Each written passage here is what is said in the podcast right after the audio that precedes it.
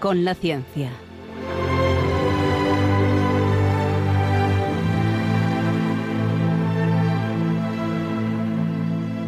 Dirigido por Javier Ángel Ramírez.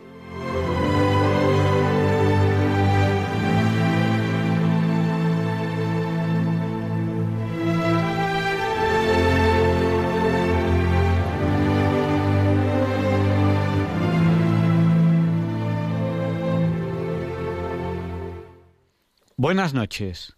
Estamos en Diálogos con la Ciencia. El programa para ti, que sabes que la verdad existe y la buscas. En Radio María, gracias a Dios, todos los viernes en sus dos primeras horas. Hoy les habíamos anunciado una entrevista en la que íbamos a hablar sobre algunas obras de algunos artistas que hicieron en el extranjero eh, y que se estaban trayendo para, para España. Algunas de ellas eh, de cuando eh, hubo el exilio franquista y bueno, pues que se, se, iban trayendo para España y se iban a comentar de esas obras. Pero no ha sido posible, cosas del directo, cerrar la entrevista para hoy, así que la dejaremos para más adelante. Hoy hablaremos con una alcaldesa de un pueblo eh, más bien pequeño y hablaremos un poco pues de cómo es la vida en un pueblo pequeño, cómo es la alcaldía de un pueblo en el que, bueno, pues el alcalde tiene que hacer muchas cosas porque hay pocos habitantes, y entonces, bueno, pues todos ellos tienen que, que hacer muchas cosas. No queríamos hacer esta entrevista, digamos, por decirlo de alguna manera, de la España vaciada, por decirlo de alguna manera, antes de que hubiese las elecciones en Castilla y León, para que no nos digan que hablamos de temas que pueden dar interpretación a posibles, a posibles interpretaciones políticas, porque, bueno, no es el ánimo de, de este programa entrar en temas de política. Y ya les anticipo que para la semana que viene tenemos un tema físico, del punto de vista de la física, que va a ser muy interesante, que va a ser la posibilidad o no de viajes en el tiempo desde el punto de vista de la física. ¿Es posible un viaje en el tiempo desde el punto de vista de la física? ¿Para adelante? ¿Para atrás? ¿Cómo es? Einstein ya enuncia muchas de esas posibilidades.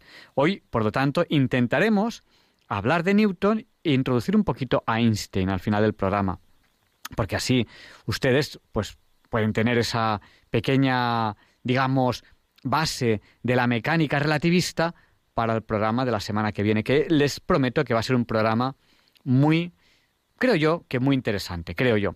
Y va a ser base para otro programa, ya les estoy anticipando varios programas, en el cual vamos a hablar con una persona que está desarrollando unas teorías físicas que de demostrarse darían un vuelco total a la física que conocemos hoy en día. Digamos que de alguna manera, de alguna manera, como diría yo, sería un salto tan importante a la mecánica relativista de Einstein como la mecánica relativista de Einstein lo fue para la mecánica clásica de Newton.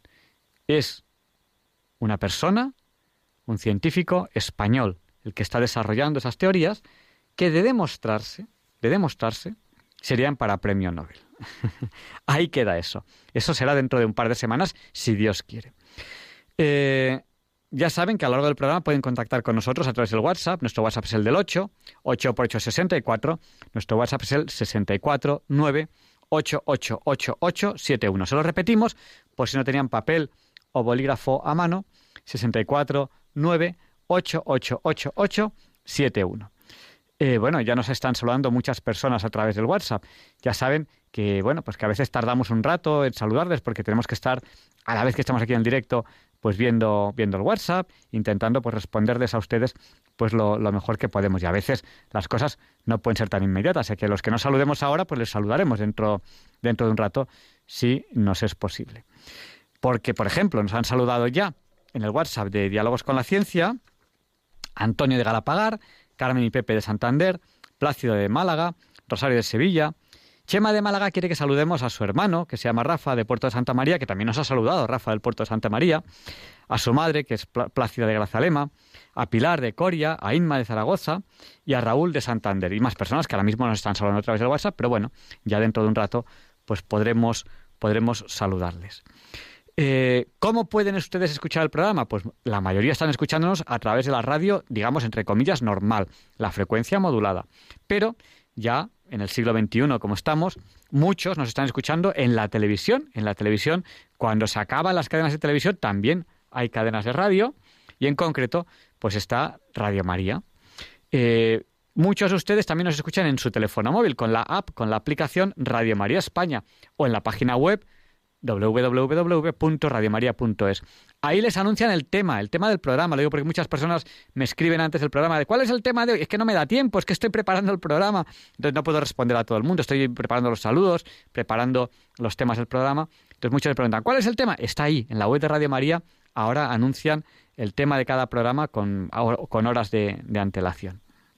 Y, también eh, en la página web tienen el podcast, el histórico de muchísimos programas de, Radio María.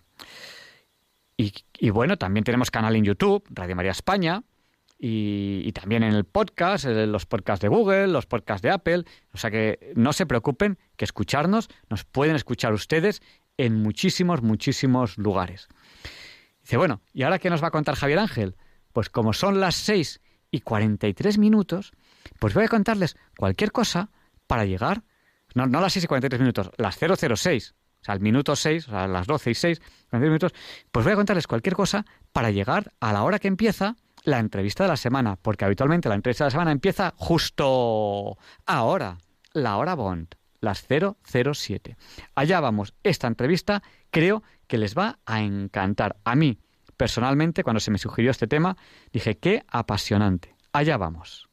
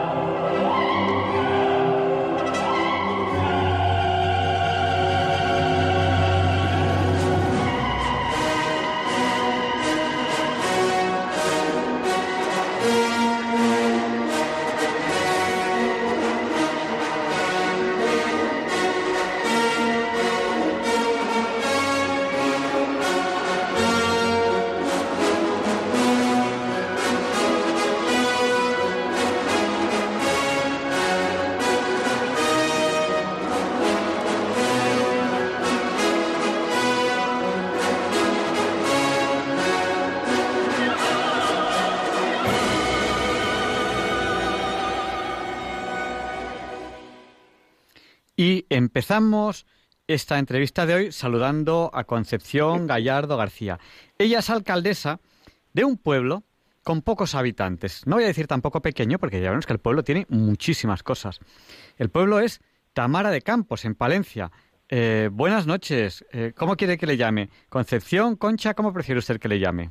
Pues me llame, buenas noches. me llame Concha porque es como me llamo, Concha. Concha. Pues muy buenas noches. Yo he dicho no quería decir pueblo pequeño porque el pueblo en sí no es pequeño. Otra cosa es que tiene ahora mismo poquitos habitantes. Es así, ¿no? Creo yo. Bueno, tampoco es grande. Es, es más bien pequeño, pero, pero bueno, sí, poquitos habitantes y somos 77 censados. ¿Qué número más bonito? 77. Sí. ¿Qué, ¿Qué número? Yo lo iba a decir, fíjense bien, que el último dato que tienen ustedes en la página web es 76. Mm. Pero bueno, no pasa nada. Tienen ustedes página web, cosa que también es, muy importante, tienen mucha información. Y eh, me han dicho que es un pueblo que tiene muchísimas cosas muy atractivas. Yo le, voy a preguntar por dos, pero yo creo que tiene, que tiene eh, muchas más. Es un poco lo que se puede llamar la, la, España vaciada, ¿no? Porque, si no me equivoco, en el siglo XVI tenía alrededor de mil y pico habitantes y ha ido perdiendo habitantes hasta casi casi hasta ahora, ¿no? Más o menos. Pues sí, bueno, ahora igual se están manteniendo, ahora se pierden ya por, por edad. porque ya se van nos vamos haciendo mayores y pero sobre todo cuando más se perdieron es cuando se abrió la FASA, el País Vasco y allá en, en el año 65 así es cuando empezaron empezaron a marcharse mucha gente de Támara. Bueno, eh, Támara del Campo tiene muchas cosas muy sorprendentes. Una de ellas, ¿cómo le llamo? Iglesia, catedral, ¿cómo prefiere usted que le llame? Bueno, pues yo la llamo Iglesia Catedralicia de San Hipólito el Real, de Támara de Campos. Campos.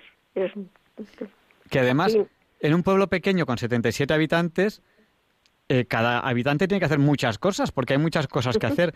Usted es alcaldesa, pero también, ¿cómo diríamos, la guía turística de esa iglesia catedral? Bueno, pues eh, para mí la verdad es, mm, es un entretenimiento, vamos, un entretenimiento encantador, porque solamente con pisar ya la iglesia, pues ya te quedas mm, asustada de, lo grandiosa y lo preciosa que es. yo creo que sorprende eh, una iglesia catedral como esta en un pueblo pequeño, con pocos habitantes, sorprende. Eh, es, ¿cómo, ¿Cómo podemos hacer magia aquí en la radio para que nuestros oyentes se den cuenta de lo que estamos hablando? Usted que la conoce casi, casi piedra por piedra, ¿qué nos diría para que cerrando los ojos nos hagamos una idea de esa maravilla, esa joya monumental que tienen ustedes ahí? Pues yo creo que ni aun cerrando los ojos, si no vienes y lo ves, no te lo crees. Es, es maravilloso, es como un misterio. Miras hacia donde quieras mirar y todo son extensiones. Y es como que los ángeles estarían sosteniéndola de sus alturas, de sus columnas, de sus con sus capiteles, su, bueno, todo es una belleza y la y Castilla ya no solamente está, todo Castilla en su día pues pues era la cuna de la cultura y casi todos los pueblos pues hombre no no como la iglesia de Támara pero hay muchos pueblos que sí que que pueden ser muy compatibles con, con la de Támara eh, merece la pena o sea es una, una iglesia que si ustedes pasan por ahí eh, por Támara de Campos en, en Palencia merece la pena ver. Además, además así podrán saludar a, Concha, que eh, es una persona que es polivalente. Eh, ¿Cómo es la vida de una alcaldesa de un pueblo de 77 habitantes que tiene que hacer, tiene que hacer de alcaldesa? Supongo que tendrá que convocar plenos, no lo sé. Eh, tiene, tiene que, que, ir a la iglesia, enseñarla. A lo mejor hasta le toca barrer la iglesia. Creo, creo, creo que hasta creo que hasta, hasta cuida parte del cementerio, si no me equivoco. ¿Hace usted tantas cosas? Bueno, tanto parte del cementerio, siempre hay una gente voluntaria que también hace otras cosas. Eh, no en el cementerio, pues eh, alguna cosa hago, pero eh, además el cementerio es de la es de la iglesia y la iglesia no sé, somos todos, el cementerio es de todos. es distinto. Entonces, sí. ¿Y cómo, cómo es la vida de una alcaldesa que tiene que hacer de todo un poco. ¿Cómo es? Pues es muy, muy entretenida. De no ser así, yo la verdad es que no viviría en Támara, porque solamente conformarte con tus labores de casa y, y pues me sería muy, no sé, no podría resistirlo. Entonces el, el ser alcaldesa, el preocuparte por porque tu pueblo se mantenga con sus mm, casas blasonadas, con con su tipo castellano, que se le cuide, que se le quiera, pues eso pues te da un sobrevivir. Pero Támara tiene muchas otras cosas. Históricamente hablando, fue una ciudad amurallada. Queda poco, creo, de la muralla, pero queda una puerta importante. ¿Le dice, ¿Dice usted el nombre o lo digo yo? Pues hombre, como quieras, si quieres se la digo yo. La puerta del arco, del caño. La puerta del Arcos. Sí, es donde queda un trocito de, muralla, porque lo demás, aunque hay más muralla y de tierra también, esto es de piedra, de piedra sillar. Después hay mm, murallas de, de tierra, pero la puerta, la entrada del pueblo, pues eh, se la conserva muy bien. Después patrimonio, pues mm, la cuida pedimos y, el pueblo al ser conjunto histórico y tener una iglesia tan preciosa, pues también cuida de nuestro pueblo y esta parte de las murallas, esta parte sobre todo que es la entrada principal del pueblo, pues está muy cuidada. Si no me equivoco yo, la iglesia es del siglo XV, no sé si lo estoy diciendo bien o no, y, bueno, en aquella época pues había del orden, del orden de, de, mil y pico habitantes en el pueblo, que en esa época eran muchos mil, habitantes. Y entonces, bueno, pues ahí, también se explica un poco la grandiosidad de, esta iglesia eh, de San Hipólito, iglesia, iglesia catedralicia, como, como creo que, que usted, que usted le, le, ha, llamado. Bueno, no, es que está catalogada así. Es mm. monumento nacional desde el año 1931. Es catedralicia. Además, el pueblo tiene otras, otras dos iglesias. En, el pueblo es bonito porque está en un está en un pequeño cerro y arriba de ese cerro hay una iglesia románica que perteneció a los templarios o caballeros de San Juan y en su día hubo un, hospital de peregrinos. Después, en la parte de abajo del pueblo hay otra iglesia de la orden benedictina, fíjese si tenía importancia este pueblo, con su priorato, que es una casa de piedra de serie blasonada preciosa. Y al estar en un cerro, pues claro, es muy vistosa. Eh, cuando van por la, pasan por la, mm, por la autovía, cuando pasan los coches, pues siempre dicen, pero bueno, ¿dónde está el pueblo de esa iglesia? Por, por, por, por, su, grandeza, por su grandeza, pero también la favorece mucho el estar sobre el cerro.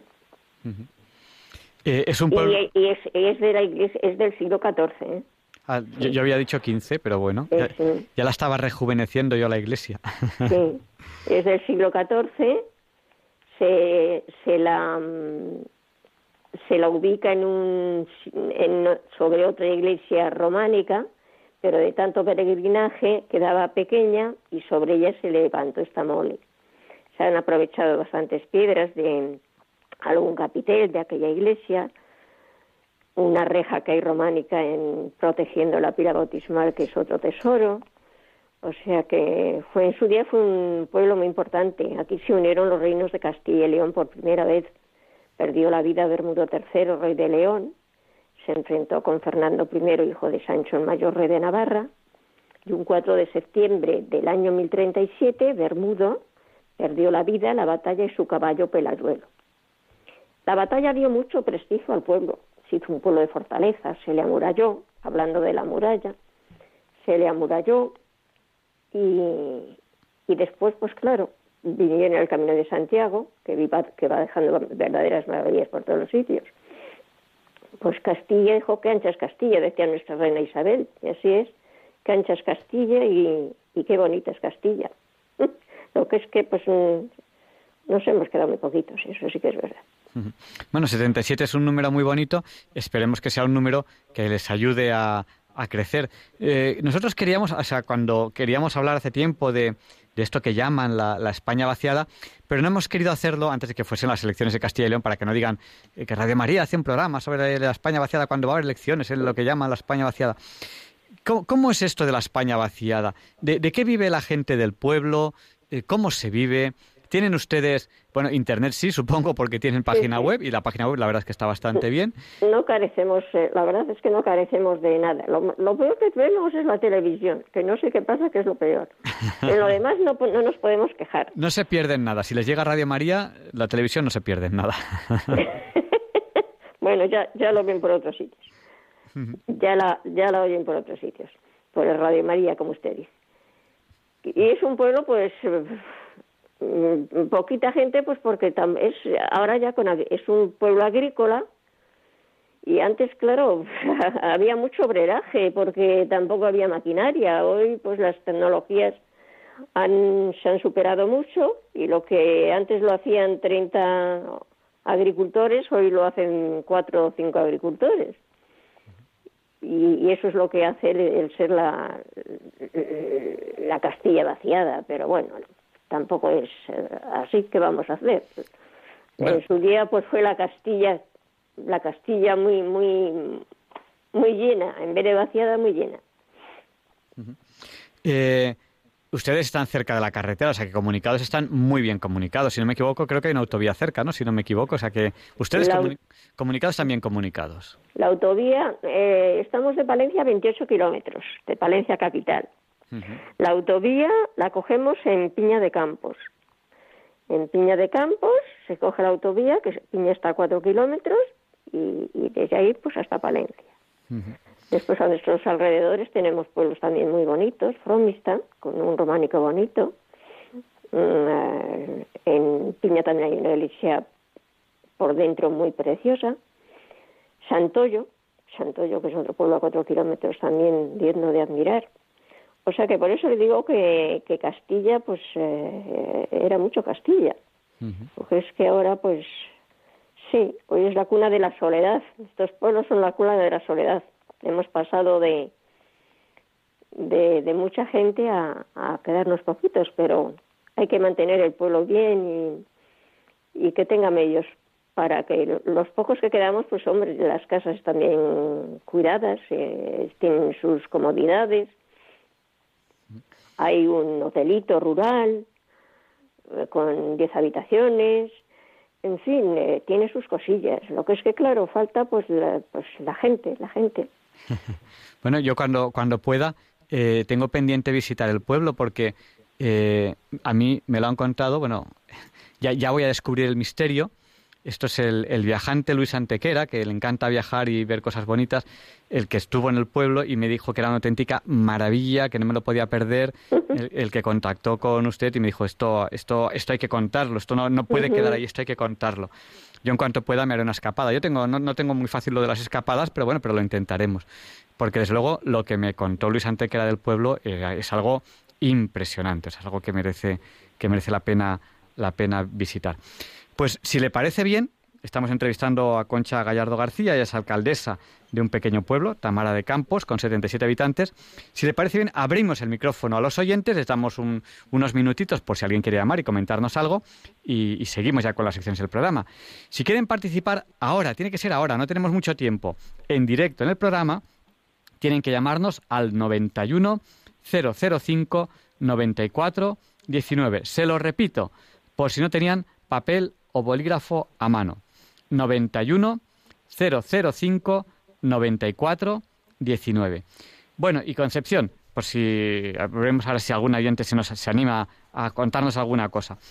Pero lo que tiene la radio, bueno, ya tenemos una llamada. Le iba a decir que, nos hiciese usted algún pequeño resumen de lo que habíamos hablado. Bueno, ya tenemos dos llamadas, o sea que vamos, vamos a atenderlas lo, lo mejor que podamos. Bueno, pues la primera llamada, si no me equivoco, es bienvenido, bienvenido. Buenas noches. Hola. Buenas noches. Cuéntanos, el micrófono es tuyo. Buenas noches, Javier Ángel. Y buenas noches a Radio María y os quiero dar las gracias por toda la labor que hacéis. Que como cada día eh, me gusta saludar y me encanta tu programa. que, no, que no es mío, que es nuestro.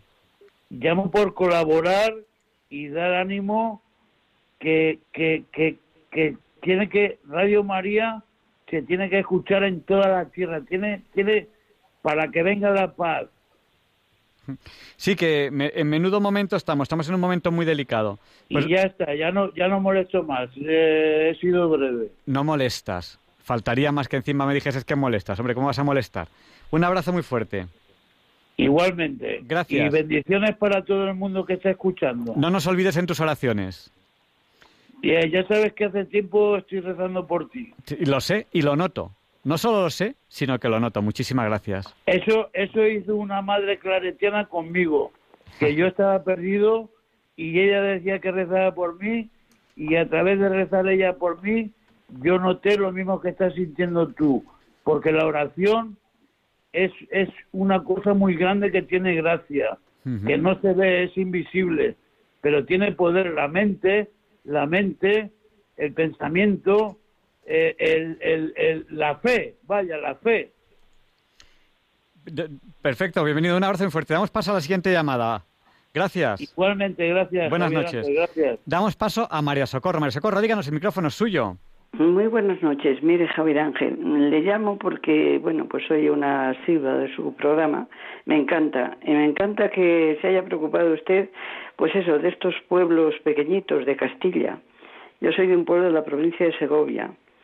Eh, también, pues eso, unos ochenta y tantos, noventa habitantes, no hay más. Eh, ¿qué, qué, pueblo es, por curiosidad? Pues mire usted, Yanguas de Risma.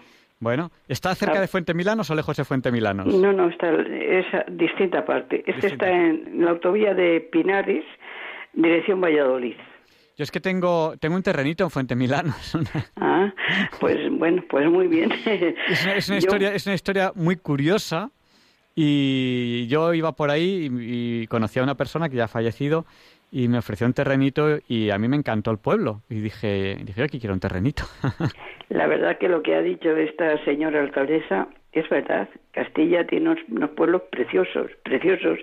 Yo, este pueblo mío, mm, para mí sí es muy bonito, vamos, es muy bonito. Es el clásico pueblo de la Castilla. Vamos, yo siempre me gusta decir vacía, no vaciada, porque creo que hay diferencia en todo esto. Lo de vaciada, pues nadie nos ha vaciado, nos hemos ido quedando vacíos, nosotros nos hemos ido despoblando, pero eso de vaciada, es más, casi esta nos molesta un poco que, que lo ven en un plan un poco peyorativo. Y bueno, pues es verdad. Mi pueblo también tiene una iglesia muy bonita, no tan bonita puede ser como la que describía esta señora, que tiene que ser maravillosa, pero sí, es una iglesia, un barroco precioso, esta es pues del siglo XVIII, tampoco es muy eso, también está hecha.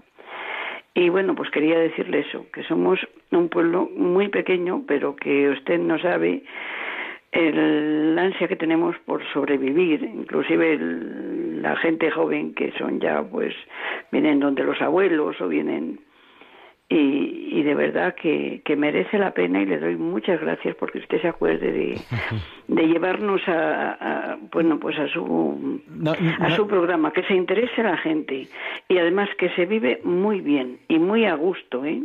yo mire he estado trabajando toda mi vida en Madrid y ya llevo muchos años jubilada me vine aquí a mi pueblo y no me sacan de aquí, o sea que, que, que, todo eso. Y bueno, le doy la enhorabuena por su programa y dejo que pasen otros. Gracias, Muchísimas gracias. No es, mi programa, es el nuestro, es de todos. Usted también, de acuerdo, usted también lo está haciendo ahora. Muchas gracias. El programa de la Virgen, que es la que nos une. Eso. Gracias, buenas noches. Buenas noches. Eh, Concha, no, no le he dicho nada, pero usted puede participar cuando considere oportuno. Tiene el micrófono siempre, siempre abierto porque es nuestra, nuestra invitada, nuestra invitada de, honor. Eh, si, le parece bien, vamos a dar paso a, María Dolores, que nos, que nos ha llamado también.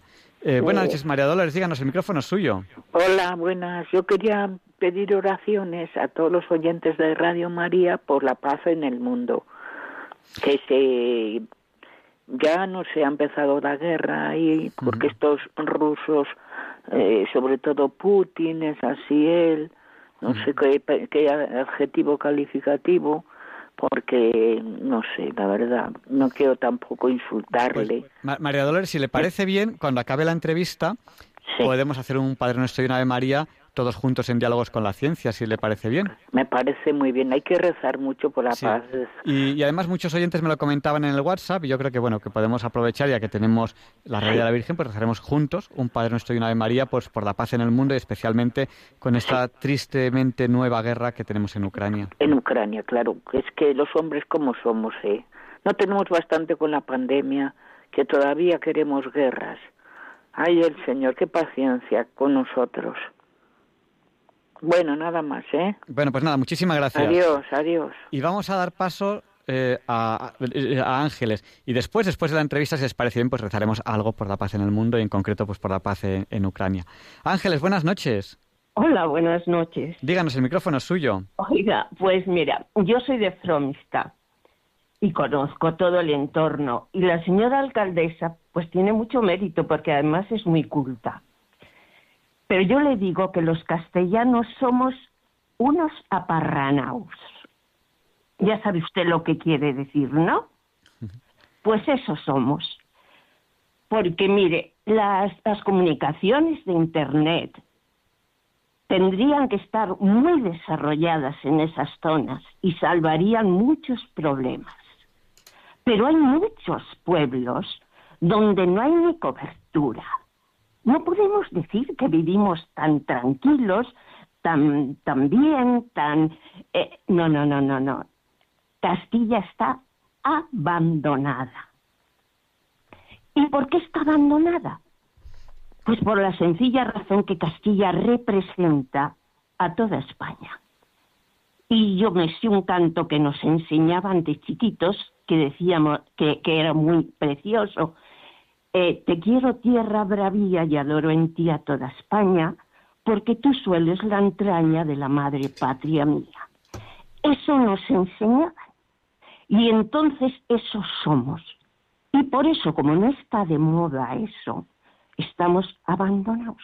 Y porque lo que usted decía también es verdad, que pasamos de una agricultura, pues, como era, sin mecanizar a lo que... Pero se podía haber sustituido por otras cuestiones, fábricas, otras cuestiones, una universidad que atienda a las verdaderas necesidades que tiene todo el, eh, pues, eh, la autonomía. Hay muchas cosas por hacer en Castilla, hasta plantar árboles.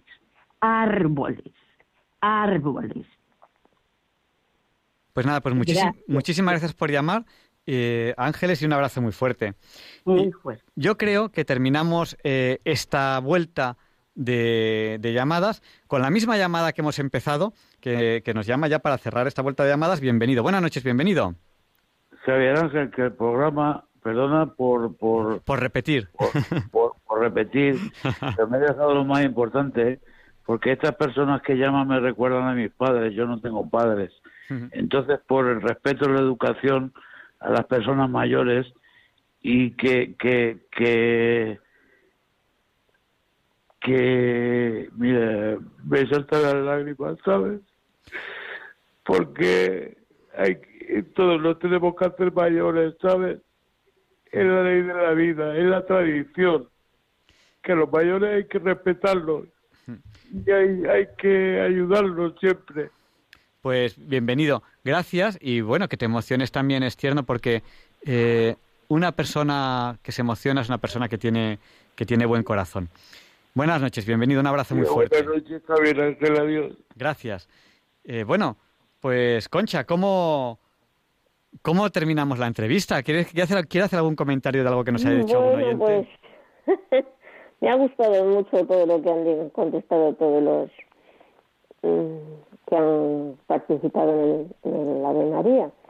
Y lo que le voy a decir, pues, eh, referente a esta senda de fomista que dice que, que se podían haber hecho otras cosas, pues igual sí, es verdad que se podían haber hecho otras cosas, pero la vida a veces hay que aceptarla pues como viene yo de niña, pues, yo vivo en, el pueblo, pues, porque me he adaptado a él y, no sé, la iglesia siempre me ha tirado.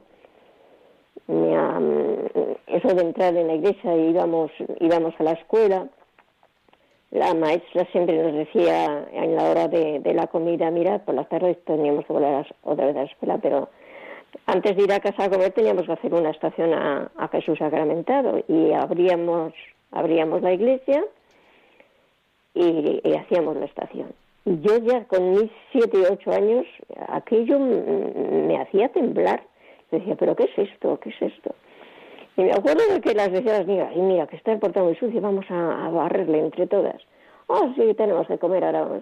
O sea que cada uno es como es.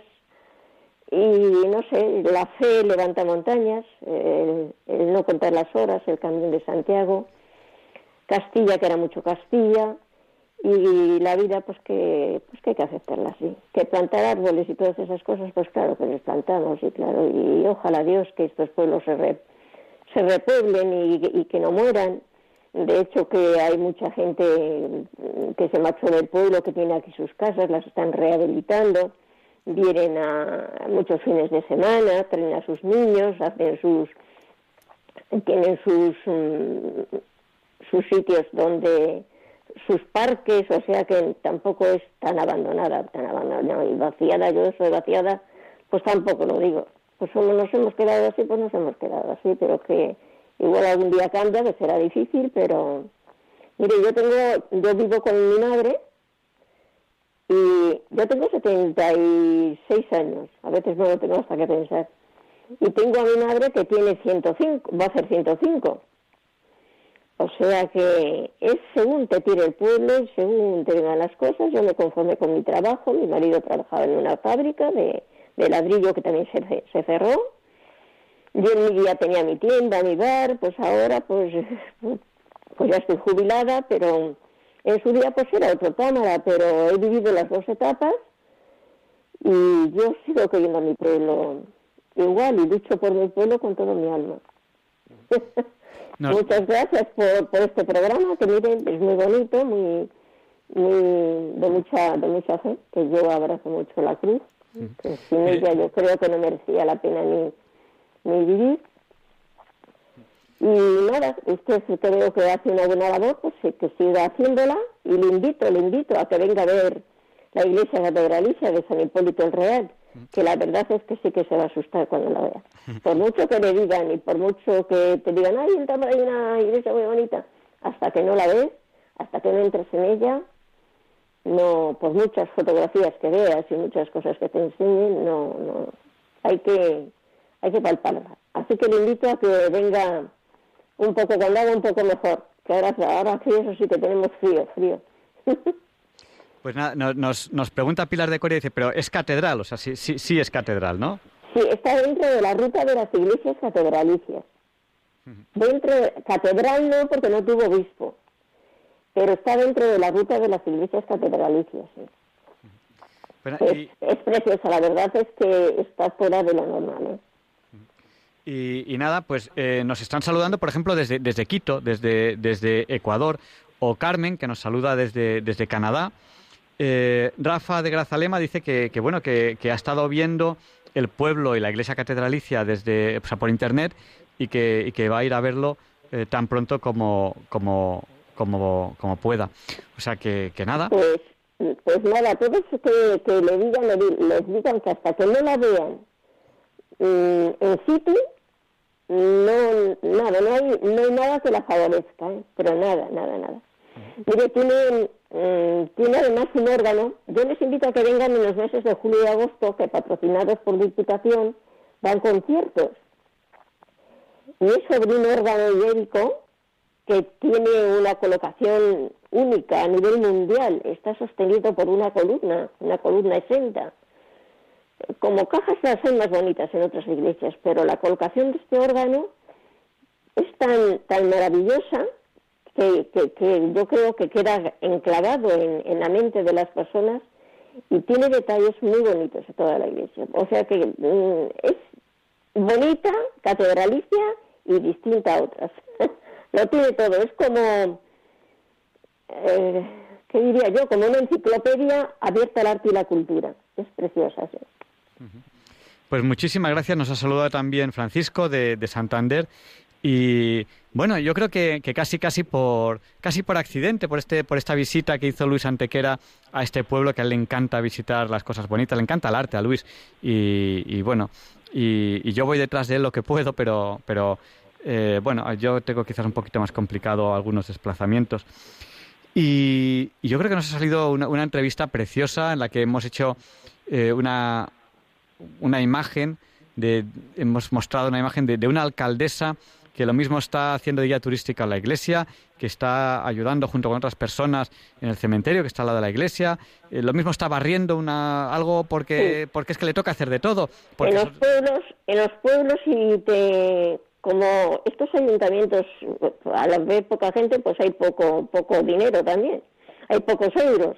Entonces tienes que hacer de todo, o sea que ya te pones con esa intención, si no es mejor no ponerte porque hay que preocuparte por las cosas, que no se caigan estas maravillas, ir a los organismos oficiales, insistir, mire que este tejado, que, esto que se va a caer, o sea que mm, hay trabajo, hay trabajo, ¿eh?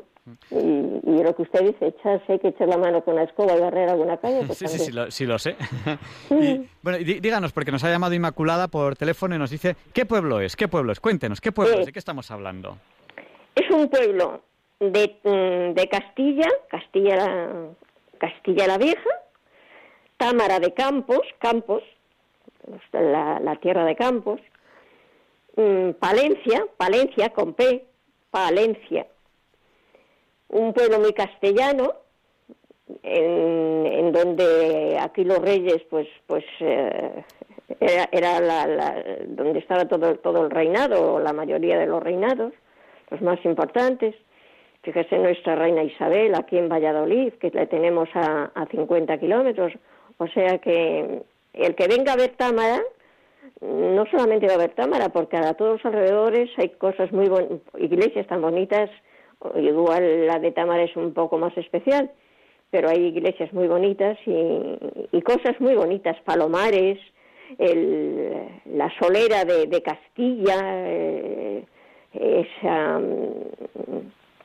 ese aire que te cruza la, la, cara, que te deja, te deja sin respiración, pues eso es Castilla, Castilla, Castilla, muy castellanos. Pues muchísimas Támara, Támara de Campos, Valencia. Muchísimas gracias. Cualquier día de estos nos vemos por ahí. No, no, no puedo decir cuándo, porque mi vida es un poco, un poco curiosa, pero, pero cuando pueda, pues nos vemos por ahí. Yo además cuando viajo, en plan de broma, digo, voy con el microbús, que voy con, con los cuatro niños, el perro. Ah, sí, sí, sí, muy bien. Pues nada, aquí tiene un parking donde le puede dejar. Perfecto. Pues, donde pues- le puede parar y después subir cuestas, porque hay que, todo el pueblo está, es Bueno. un pueblo, un pueblo medieval y hay que subir cuestas para subir hacia la iglesia. Después tiene un mirador muy bonito donde ves el Curavacas, el Espigüete, parte de la cordillera cantábrica. Por un lado ves llanura, por otro lado montañas. Es muy bonito, muy bonito, sí. Pues nada, pues, pues, pues muchísimas gracias. Y, y nada, y nos pregunta un oyente si se puede ver el programa en directo. No, en la televisión, pero en la televisión se escucha. es- no, no, es- no, no hay imagen. Eh, en la TDT se puede escuchar Radio María, pero se escucha, no, no se ve. Es donde están los programas de radio. La TDT tiene televisión Sí, sí. con imagen Sí, y- radio. sí, sí, sí, sí, sí, se escucha, sí. Mi Bueno. hija seguramente que lo está escuchando hasta por el móvil. Pero, pero, pero, usted se le, puede decir a, lo- al- si algún habitante se lo ha perdido o algún amigo, pues usted se lo puede decir que dentro de un par de días esto está ya colgado en el podcast de Radio María, en radiomaria.es, en el podcast, en un par de días tienen ahí el programa completo. ¿Me lo vuelve a decir en él? Eh, podcast. Eh, el podcast es el histórico de programas, o sea, entra en, Sí. entra en radiomaria.es, Sí, en el pod- podcast. Punto, sí, Sí, en el punto es. no, en Radio María, Radio María. radiomaria.es, entra en el podcast y ahí, ahí tienen el programa. Bueno, pues Una si, alguien me lo, si alguien me llama, pues ya se lo diré. Pues muchísimas gracias. Concha, un, un abrazo muy fuerte y muchísimas gracias. invito de todo corazón, ¿eh? Sí, en cuanto, yo en cuanto pueda nos vemos ahí. Vale, muchas gracias a ustedes. Y y, y por la labor que está haciendo. bueno, hacemos lo que podemos. Y por, y por el tiempo que nos ha dedicado, que no le hemos dejado dormir, ya es- es, Bueno. la una menos cuarto. Mañana Y seguro que- porque reine la paz en, es- en, en el mundo. Ahora mismo rezaremos por ello, porque un oyente nos lo ha pedido, y aquí en Radio María, si alguien nos pide oraciones, pues hay que hacerlas. Sí, que reine, que reine la paz, que falta nos hace, hijo. Muchas gracias, Concha. Noches. adiós a ustedes, adiós, adiós. Bueno, y, y me he comprometido con ustedes a, eh, a hacer, bueno, a hacer oraciones por, por la paz, por Ucrania. A ver, eh, antes de las oraciones, este es el último programa antes de la cuaresma. Y creo que son tiempos importantes para todos. Eh, para muchos de nosotros, en los cuales me incluyo yo, eh, pues hay momentos que son muy importantes y creo que podemos aprovechar la cuaresma para todas aquellas cosas en las que queramos mejorar. Esto no es como año nuevo, que dice este año voy a adelgazar, voy a apuntarme a un curso de inglés. Esto es mucho más. Esto es la cuaresma. Es el tiempo en el que nos preparamos para aquello que cambió el curso de la humanidad, que es la muerte y resurrección de nuestro Señor Jesucristo. Que gracias a que ocurrió en unas fechas concretas, que fue esas fechas eh, en las que los judíos celebraban su fiesta, podemos celebrarlo justo en Semana Santa.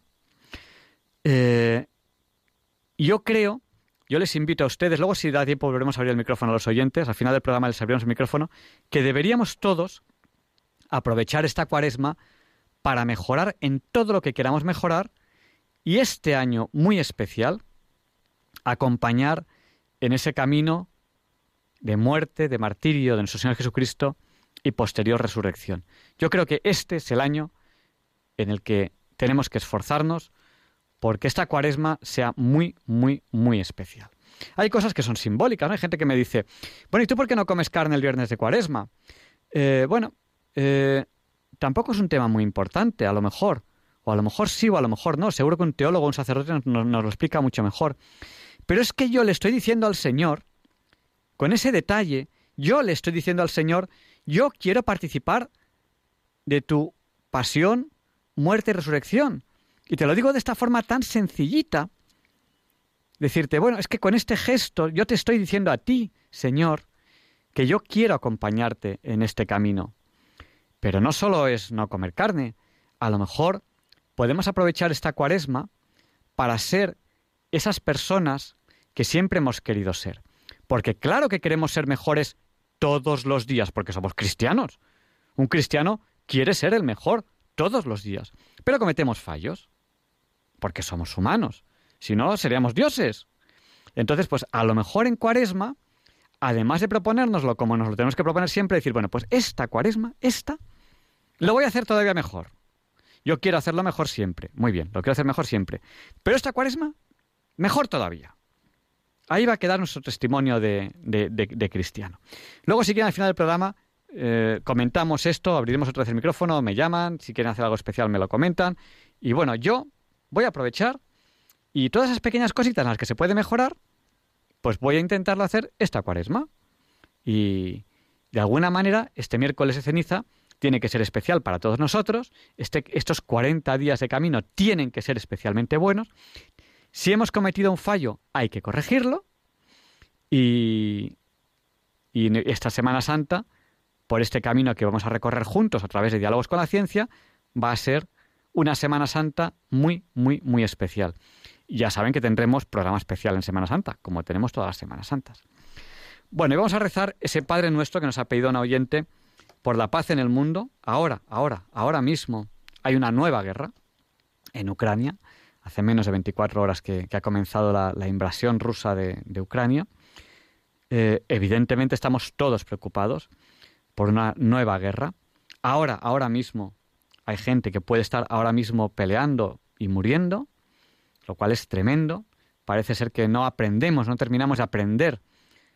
Mm, tendría que mirar aquí en Google cuándo se produjo exactamente la invasión de Polonia por la Alemania nazi, pero no hace 100 años. Y es que no aprendemos. Es tremendo esto que está, que está, que está ocurriendo. Pero no solo esta guerra de Ucrania que nos estamos planteando ahora, sino todas las guerras que están teniendo lugar en el mundo. Eh, es increíble. Es increíble que, que el rencor, que el odio puedan llegar hasta, hasta estos extremos, ¿no? Pero así es. Vamos a rezar al Señor para que nos ilumine, para que nos enseñe el camino de la paz a todos nosotros, a todos, yo se lo aseguro, esta oración la hacemos miles de personas. Es una oración muy potente. Así que vamos a pedir también por nuestras intenciones particulares, sean las que sean, aunque ahora, ahora que está habiendo una guerra nos damos cuenta de que muy posiblemente nuestras intenciones son menos importantes, pero rezamos todos los días por ellas, porque son las nuestras. Yo sé, yo sé que ustedes rezan mucho por mí, yo se lo agradezco muchísimo, de todo corazón, de verdad. He vivido auténticos milagros con sus oraciones, pero no uno, ni dos, más, y los he vivido. Y puedo señalarlos con el dedo y decir, este día yo viví un milagro, gracias a sus oraciones. Y he vivido varios ya. Así que vamos a pedir por las intenciones eh, nuestras, las mías, las de ustedes, las de todos los oyentes de Radio María, por la paz en el mundo, para que el Señor nos ilumine y nos enseñe el camino de la paz, y para que no haya muertos ni haya heridos, en las guerras del mundo. En nombre del Padre, del Hijo y del Espíritu Santo. Amén. Padre nuestro que estás en el cielo, santificado sea tu nombre. Venga a nosotros tu reino. Hágase, Señor, tu voluntad, así en la tierra como en el cielo. Danos hoy nuestro pan de cada día. Perdona nuestras ofensas, así como nosotros perdonamos a los que nos ofenden. No nos dejes caer la tentación y líbranos del mal. Amén. Y como intercesora le pedimos a María que interceda por nosotros. Dios te salve María, llena eres de gracia, el Señor es contigo, bendita tú eres entre todas las mujeres, y bendito es el fruto de tu vientre Jesús. Santa María, Madre de Dios, ruega por nosotros pecadores, ahora y en la hora de nuestra muerte. Amén. Gloria al Padre, gloria al Hijo y gloria al Espíritu Santo, como era en un principio, ahora y siempre, por los siglos de los siglos. Amén. No olviden de rezar el rosario, no olviden de rezarle a San Juan Pablo II, que falleció a las 9.37, pónganse una alarma, yo siempre le rezo a esa hora. Y no olviden de rezar a sus fallecidos, a sus familiares fallecidos, que seguro que interceden por ustedes. Y por los santos, a los que ustedes tengan devoción, no olvidemos de pedir a las, a las benditas almas del purgatorio y a todos los santos. Muchas gracias, buenas noches y seguimos con el programa.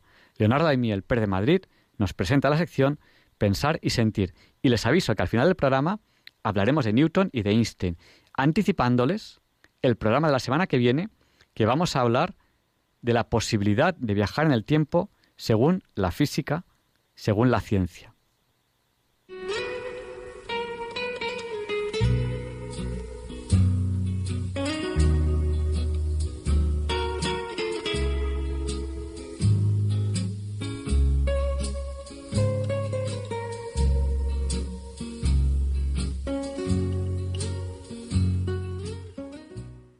Buenas noches, queridos oyentes de Radio María.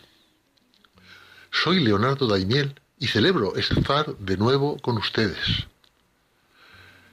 Se cumplen 50 años de la muerte del periodista italiano Dino Buzzati, autor de la aclamada novela El desierto de los tártaros. Dino Buzzati Traverso fue un escritor italiano que empezó a escribir como aprendiz en el diario Corriere della Sera en 1928 y allí permaneció durante toda su vida. Reportero de guerra en varias ocasiones, se hizo famoso con su novela El desierto de los tártaros, que fue publicada en 1940. Él vivió 66 años, hasta enero de 1972. A propósito de esta efeméride, el historiador Antonio Rafael Rubio Plo, profesor de Relaciones Internacionales y de Historia del Pensamiento Político, entre otras cosas, ha escrito un brillante texto en el cual reflexiona sobre esas situaciones en las que a veces los temores infundados se sobreponen a nuestra capacidad de actuar adecuadamente lo ha titulado Buscando a Dios en el desierto interior.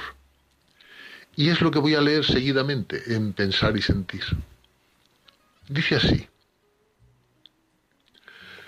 El 28 de enero de 1972, hace 50 años, fallecía en la clínica La Madonnina de Milán Dino Bussati, un hombre de referencia en el periodismo italiano, vinculado al Corriere della Sera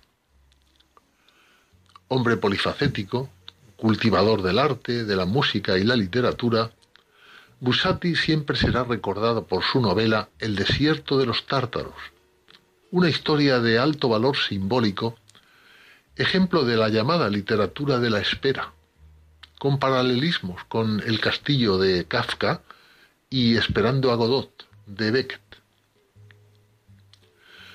Su protagonista es el oficial Giovanni Drogo, custodio de una fortaleza sobre la que acecha una amenaza, la de los tártaros, que está presente de forma obsesiva, pero que nunca se materializa en el tiempo.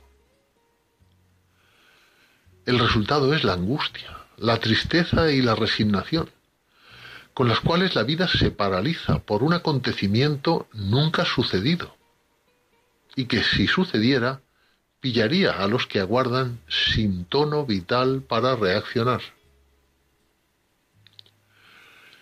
El desierto de los tártaros es la crónica de una espera sin esperanza, en la que la seguridad es más valiosa que la libertad, pues la libertad supone un riesgo, aunque el miedo evita asumirlo. La vida se transforma, pues, en una frustración, en un desierto interior sin expectativas. Como escribía Borges, el héroe del relato espera muchedumbres, aunque la realidad es que el desierto está vacío. Podría añadirse que es la novela de la postergación, uno de los mayores peligros de la existencia humana, pues implica una renuncia a la vida cotidiana y a hacer en cada momento lo que haya que hacer.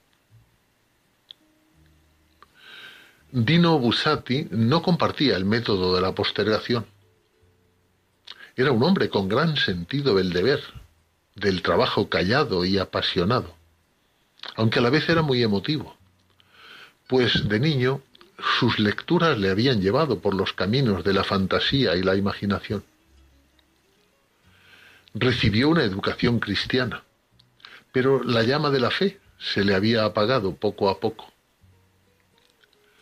Sin embargo, el poeta Eugenio Montale, que le conocía bien, escribió un artículo necrológico donde aseguraba que Bussati era cristiano por naturaleza.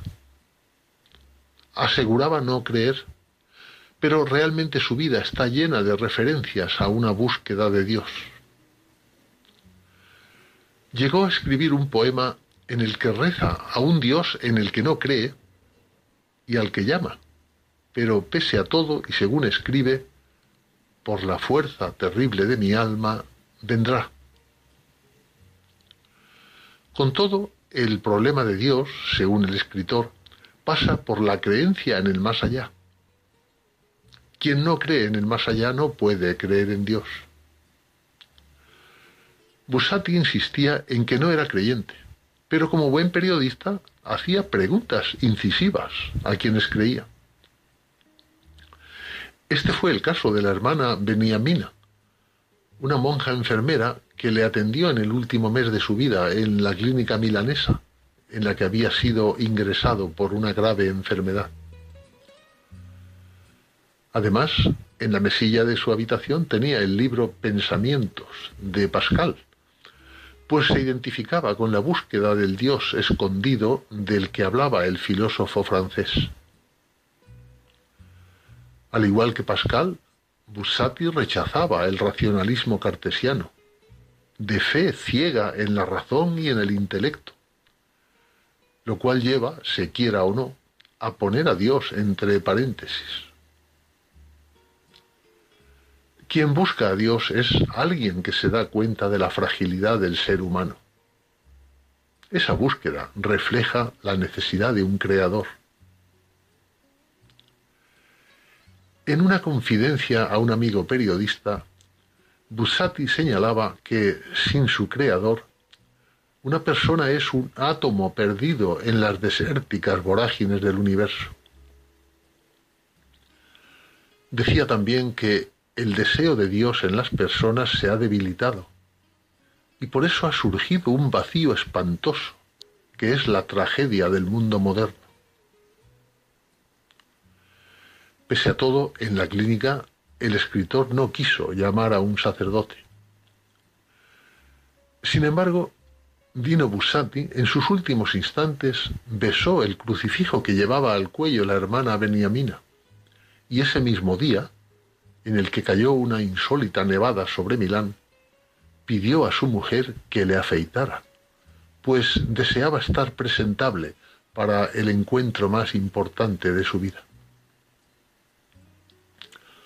Un buen amigo de Bussati, el sacerdote David María Turoldo, escribió un poema en el que se refiere a un hermano ateo que va a la búsqueda de un Dios que él no sabe darle, pero se le ofrece para atravesar juntos el desierto. Conviene recordar que el desierto tiene la cualidad de que las huellas suelen quedar marcadas en la arena.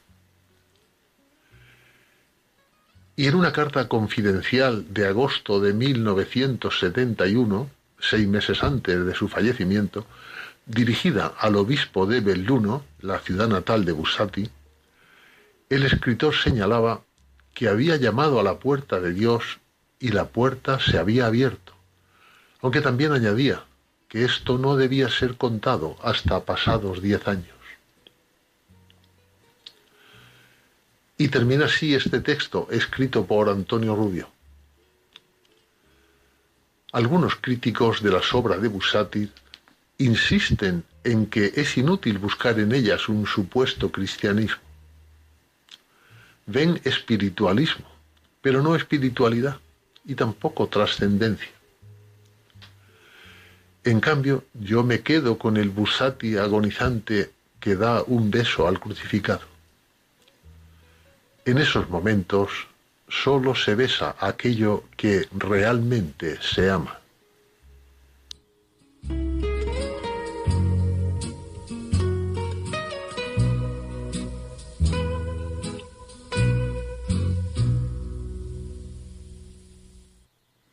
Muchas gracias, Leonardo, por habernos hecho hoy, 25 de febrero de 2022, pensar y sentir.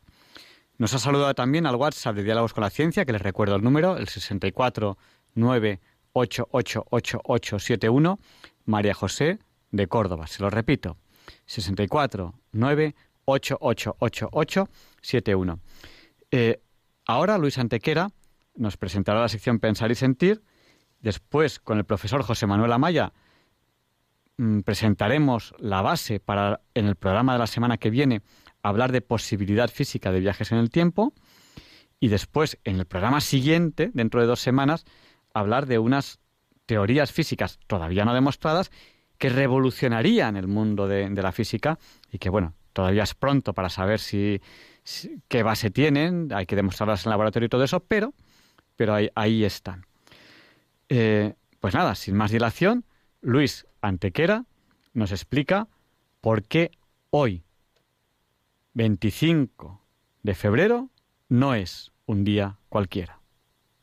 It's a lovely day today, and whatever you've got to do, I'd be so happy to be doing it with you. But if you've got something that must be done, and it can only be done by one, there is nothing more to say. Except it's a lovely day for saying it's a lovely day.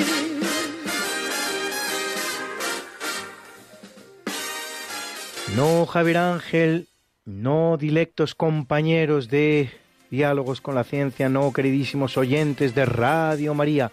Claro que no es un día cualquiera, ningún día es un día cualquiera este 25 de febrero que nos disponemos a comenzar ahora mismo, tampoco porque en fecha tal, pero del año 628, Cosroes II, último gran rey del imperio sasánida, imperio con centro en Persia, que se extiende hacia el oeste hasta Egipto, el cual había subido al trono tras derrocar a Hormisdas IV 38 años antes, es derrocado a su vez por su hijo Kabad II, que lo hace matar y con él a todos sus hijos, hasta 18, que eran en realidad sus propios hermanos.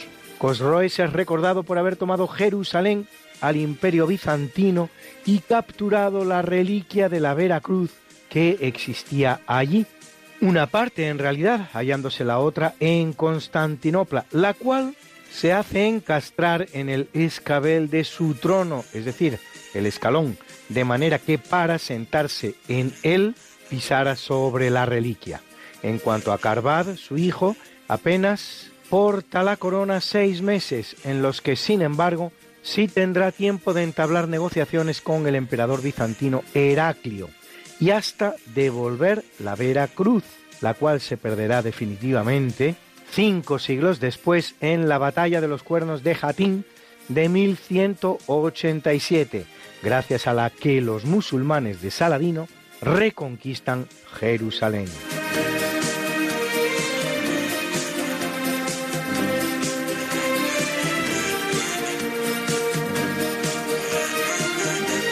En 1336, 4.000 defensores de Pilenai, fortaleza en Lituania, a las órdenes del príncipe Margiris, se suicidan en masa, en lugar de ser capturados por los soldados de la orden teutónica.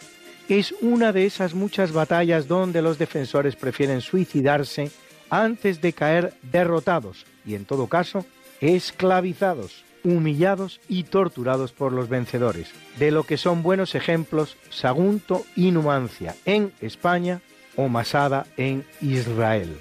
En cuanto a la orden teutónica, es una de las grandes órdenes militares de Tierra Santa junto a templarios y hospitalarios, que cuando los cristianos tienen que abandonar esas tierras, se establecen en Prusia, hoy día en territorio polaco, desde donde con el correr de los tiempos, tanto como siete siglos, acabarán generando la unidad alemana.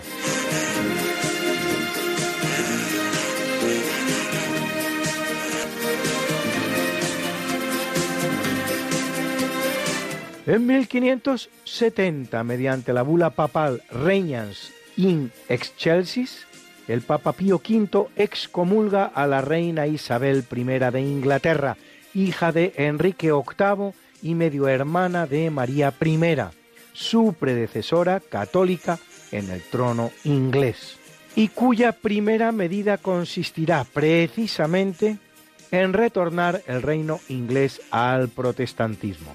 La bula papal que prohíbe a los católicos ingleses jurar fidelidad a la reina va a producir por parte de Isabel una inmediata revancha acompañada de una terrible persecución de católicos que alcanzará el millar de muertos, es decir, casi tantas víctimas en un solo reinado de 45 años como la Inquisición española, el Tribunal Tricontinental con la jurisdicción más amplia de la historia, en los tres siglos y medio que estará vigente.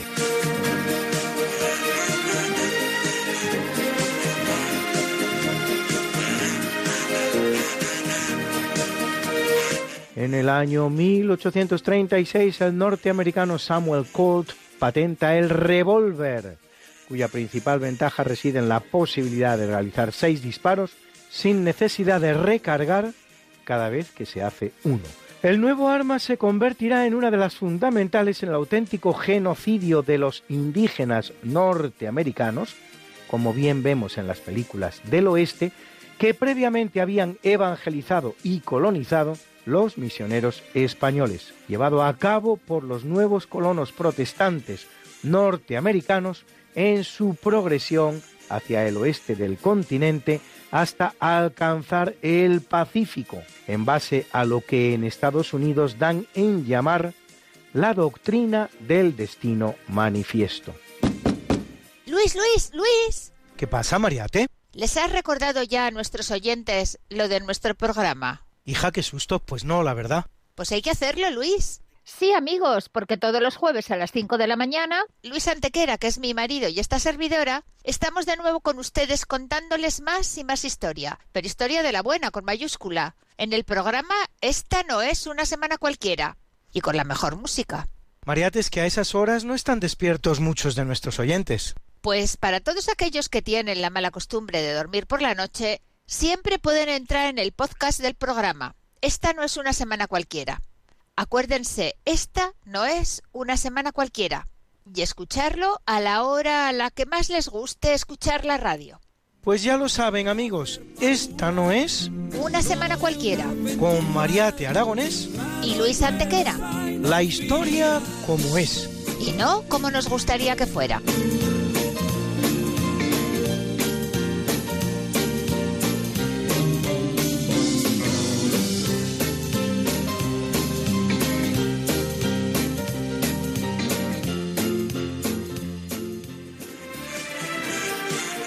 En 1954 el coronel Gamal Abdel Nasser, viceprimer ministro del gobierno egipcio, pasa a ocupar la jefatura del gobierno. Nueve meses después, el 14 de noviembre, destituye al presidente Naguib, asumiendo él mismo la presidencia de la República, cargo que ocupará hasta su muerte repentina en septiembre de 1970.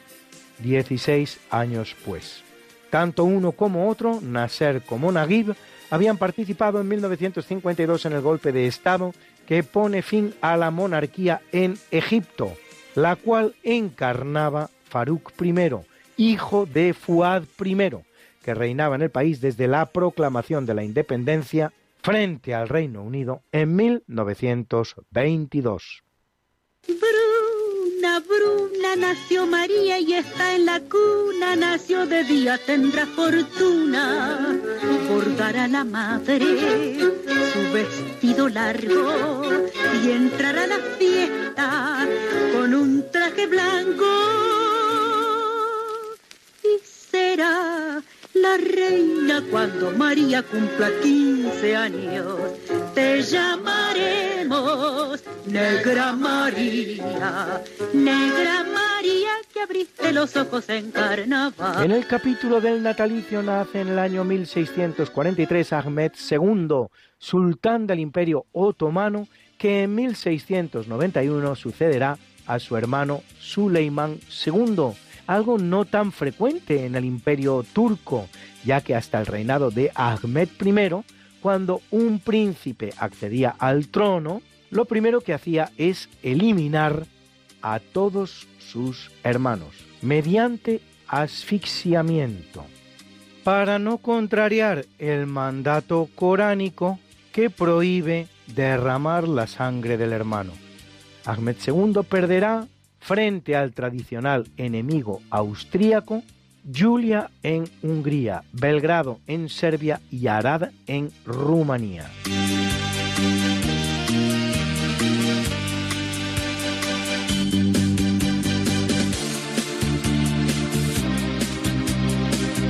Nace en 1790 Juan de Dios Álvarez Méndez, más recordado como Juan Álvarez Mendizábal, cuando transforma su apellido Méndez por Mendizábal, que por ser vasco le aseguraba la limpieza de sangre.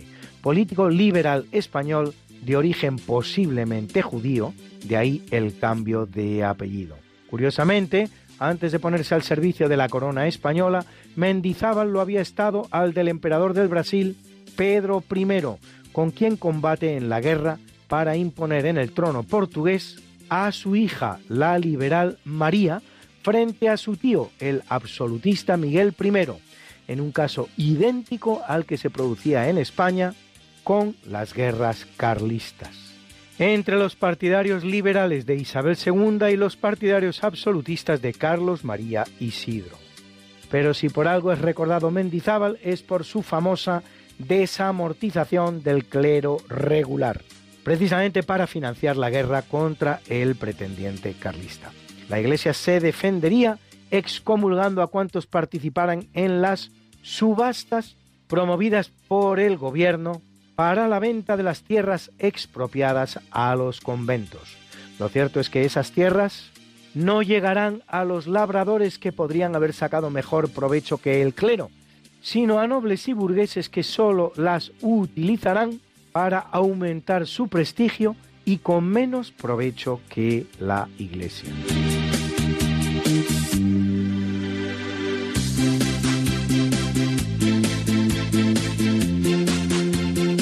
En el año 1873 nace Enrico Caruso, tenor napolitano que además de gran cantante será uno de los pioneros de la música grabada, tanto que de hecho graba en 1904 la canción Mattinata de Ruggero León Cavallo, considerada la primera compuesta ex profeso para ser grabada. A una bella historia de amor que le tiene por protagonista va dedicada esta canción que escuchamos en la voz impagable de Luciano Pavarotti y titulada así, Caruso.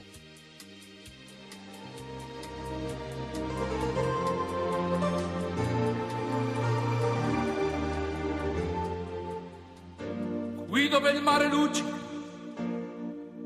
e tira forte il vento su una vecchia terrazza davanti al golfo di Sorrento. Un uomo abbraccia una ragazza dopo che aveva pianto, poi si schiarisce la voce ricomincia il canto. Te voglio bene assai.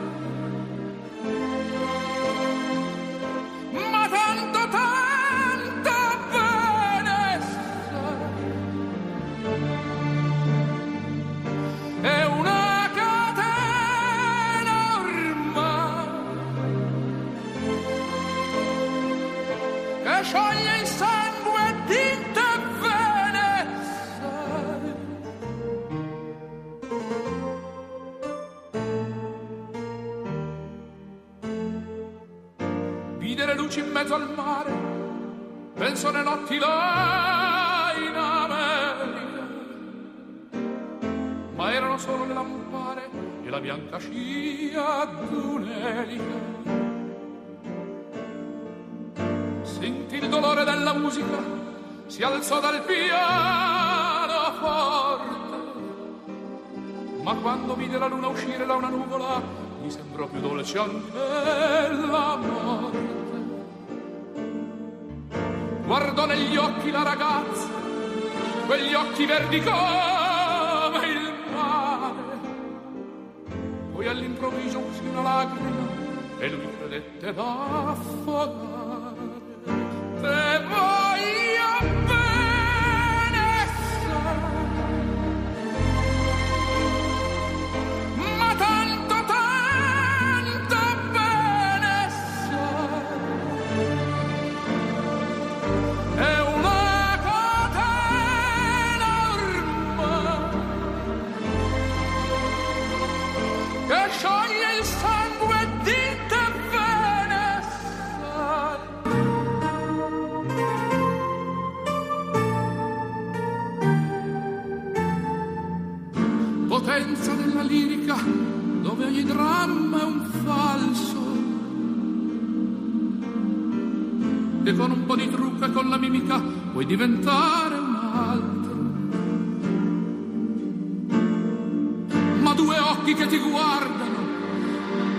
vicini e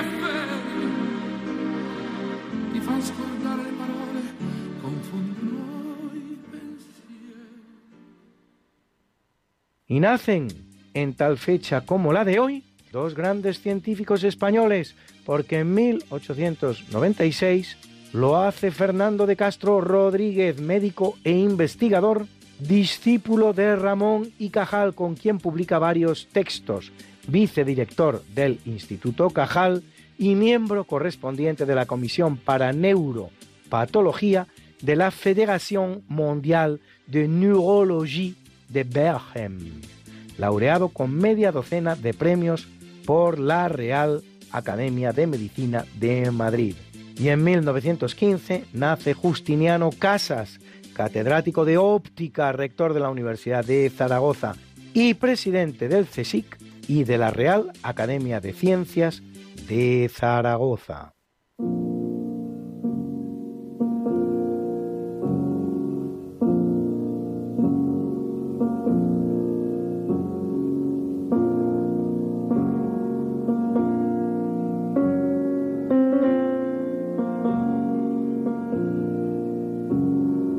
En el capítulo del obituario muere en el año 779 Valburga de Heidenheim, una monja muy especial nacida en Inglaterra, hija del rey San Ricardo el Sajón, la cual participa con San Bonifacio, el llamado apóstol de Germania, en la evangelización de las tierras alemanas. Se cuenta que al partir de Inglaterra se encontró su barco con muy mala mar y que al ponerse ella a rezar en el puente, las aguas se calmaron. Será abadesa de Heidenheim. Canonizada en 870, la santa se encuentra entre los llamados santos elefori, aquellos de cuyas reliquias emana una especie de aceite. Su festividad, el 1 de mayo, llamada Noche de Valpurgis, es la escogida por las brujas medievales, por oposición al 1 de noviembre, Día de Todos los Santos, si se da usted cuenta en las mismas antípodas del año, para celebrar algunos de sus ritos.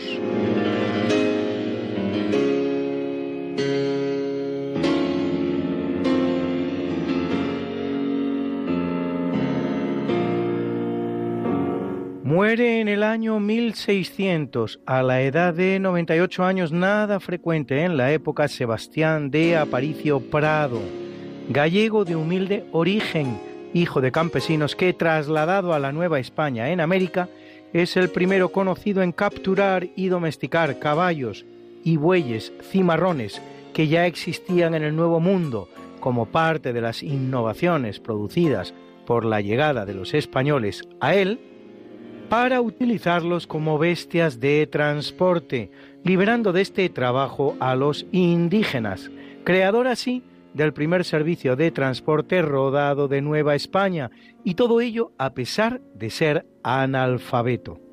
A avanzada edad, 73 años, toma el hábito de los franciscanos, que por su escasa formación le encomiendan la labor de limosnero para la que empleará su experiencia con los medios de transporte, puesta al servicio de la comunidad, y con los que se gana fama milagrera, atribuyéndosele varios milagros, entre los cuales la resurrección de un niño de 14 meses atropellado por un carro. Una vez muerto, varias veces hubo de ser amortajado, pues los fieles se llevaban sus mortajas como reliquias.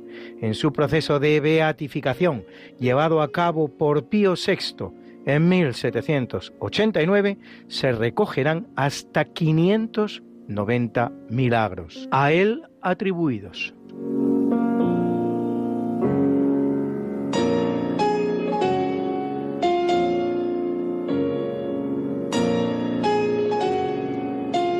Muere en 1704 la italiana Isabella Leonarda, religiosa en el convento de Santa Úrsula en Novara, del que llega a ser abadesa y compositora que nos deja unas 200 obras entre motetes, salmos y misas, a quien debemos esta sonata duodécima en re menor, vivace e largo, que escuchamos a continuación.